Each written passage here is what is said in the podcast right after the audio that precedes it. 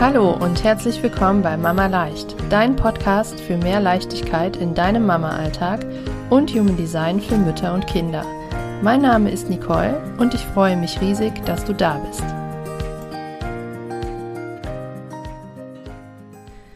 In dieser Episode spreche ich über den Energietypen Generator und manifestierender Generator in Bezug auf Kinder.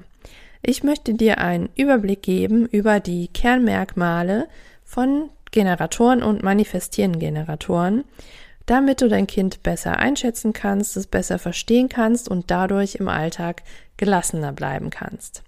Zunächst möchte ich dir hier den Hinweis auf den Chartrechner geben.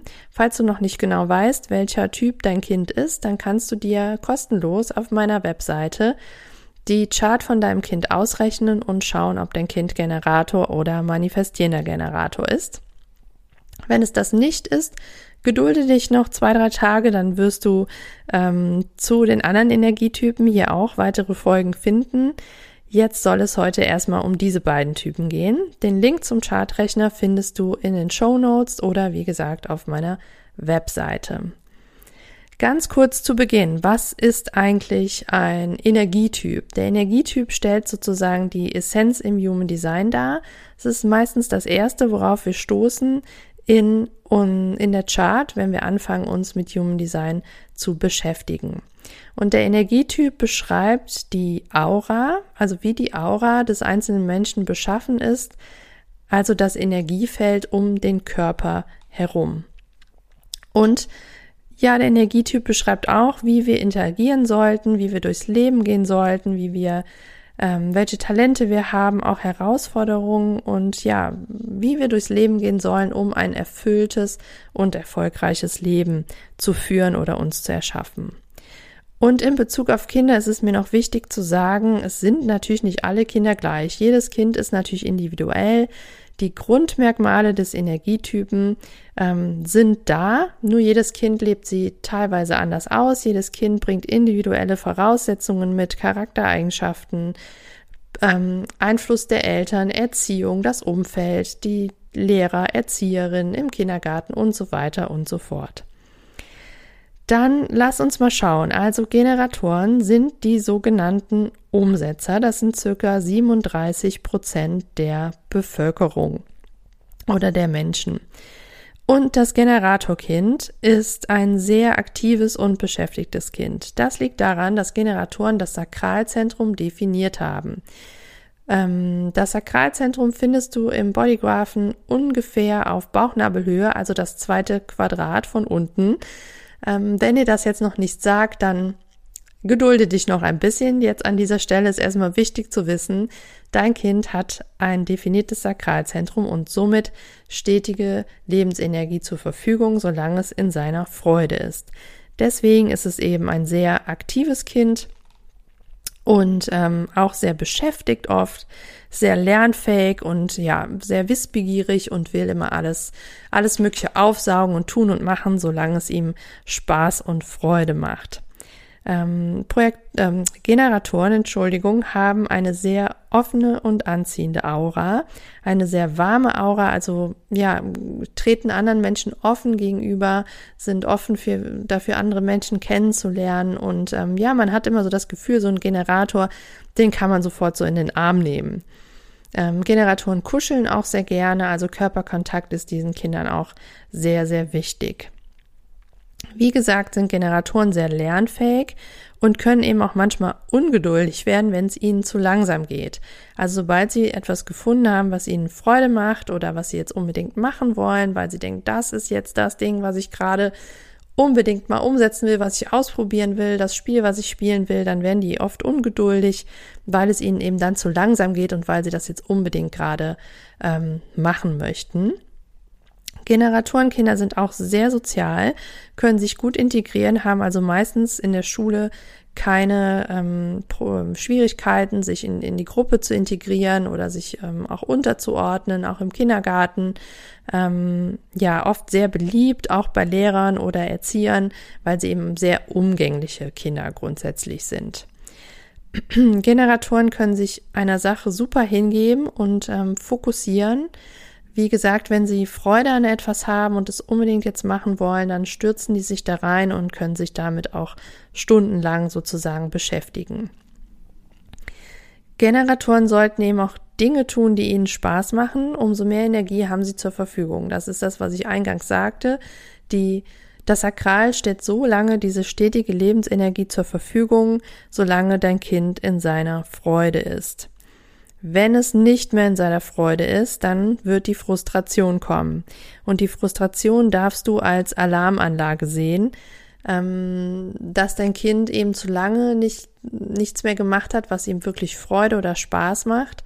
Ähm, also zum Beispiel, wenn du weißt, es steht jetzt irgendwas an, wo dein Kind nicht so viel Freude haben wird, ihr müsst viele Erledigungen machen, Einkäufe erledigen oder eine lange Autofahrt oder Familienbesuch, wo dein Kind keine Lust zu hat oder irgendwie sowas, dann darfst du vorbeugen, indem du dein Kind irgendwas machen lässt oder mit deinem Kind gemeinsam irgendwas tust, was ihm viel Spaß macht, damit sein, Sak dein, ähm, sein Sakral sich auflädt.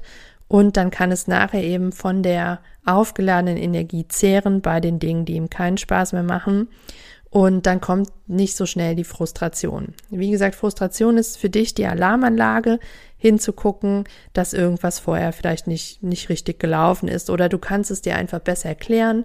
Manchmal können wir ja auch einfach nicht vorbeugen oder der Alltag gibt eben her, dass jetzt nun mal Dinge getan werden müssen, die nicht so viel Freude machen. Und dann kannst du dein Kind besser verstehen und weißt, woran das liegt. Ähm, Generatoren brauchen eben aufgrund des definierten Sakrals viel physische Spielzeit, um ihre Energie abzubauen. Also dein Kind braucht wirklich viel Bewegung über den Tag, auch, auch mentale Auslastung, aber vor allen Dingen auch Bewegung, damit es seine, seine Energie los wird.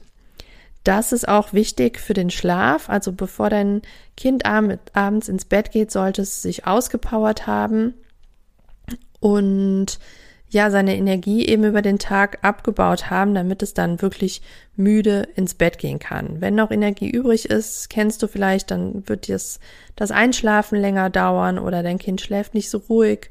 Ähm, das können dann alles, alles Hinweise darauf sein, dass dein Kind vielleicht nicht genug ausgelastet war über den Tag.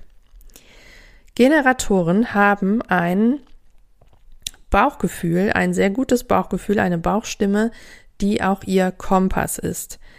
Ähm, das ist auch, kommt wieder aus dem definierten Sakralzentrum und hier darfst du dein Kind unbedingt dabei unterstützen, auf seine Bauchstimme zu hören, sie wirklich als Kompass zu nutzen und eben nicht aus dem Verstand zu handeln und ähm, Dinge zu tun, die eigentlich ja gegen sein Bauchgefühl sind. Das ist ganz wichtig, weil auch dann kann die Frustration kommen. Also hier nochmal Frustration, Alarmanlage, für dich erster Punkt die Freude überprüfen und zweiter Punkt Bauchgefühl überprüfen. Um dein, dein Kind zu unterstützen, auf sein Bauchgefühl zu hören, darfst du ihm geschlossene Fragen stellen, also Ja-Nein-Fragen stellen. Zum Beispiel fragst du beim Abendessen, möchtest du noch etwas essen? Hast du noch Hunger?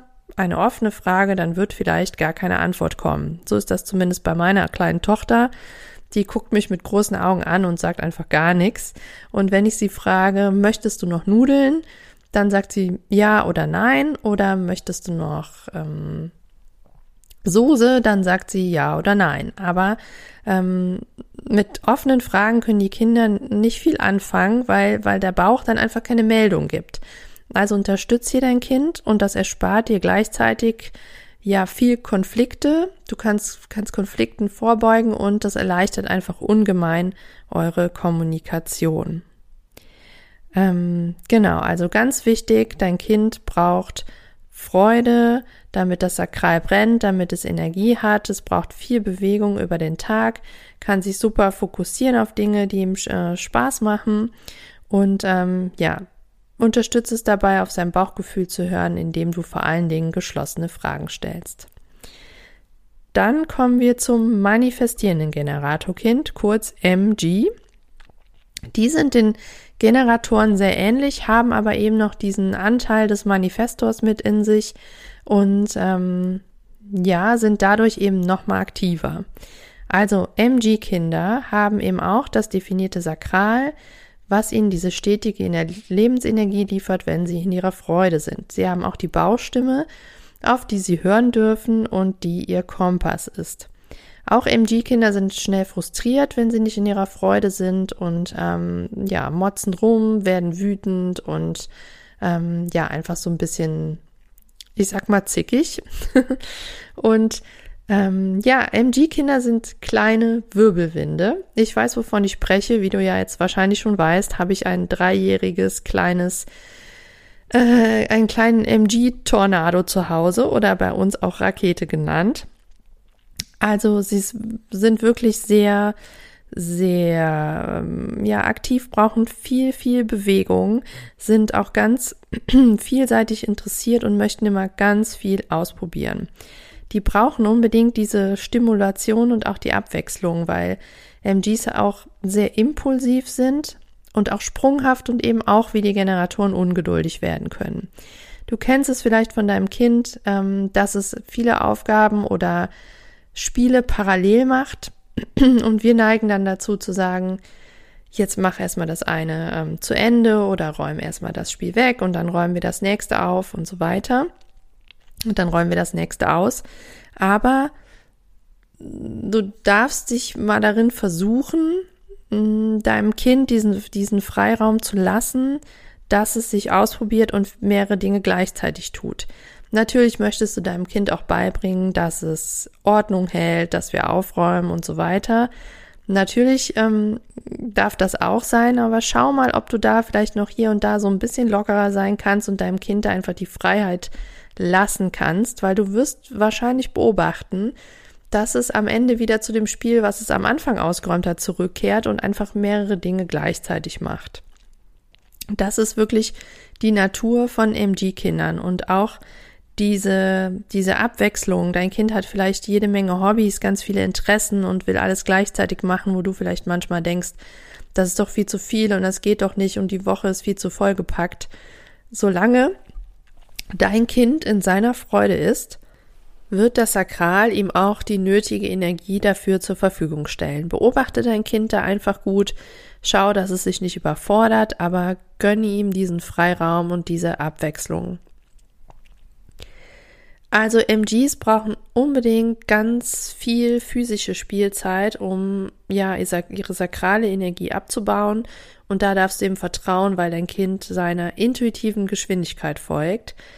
Und ja, dadurch überspringen MGs auch oft Schritte auf ihrem Weg. Es kann zum Beispiel sein, dass dein Kind schon laufen konnte, bevor es krabbeln konnte oder ähm, schon lesen und schreiben konnte, bevor sie in die Schule gegangen ist oder so, solche Dinge. Also einfach, weil die so schnell und interessiert sind und einfach machen und hier und da, ähm, ja, können die oft schon, schon Dinge und sind ihrem Alter entsprechend schon so ein bisschen voraus.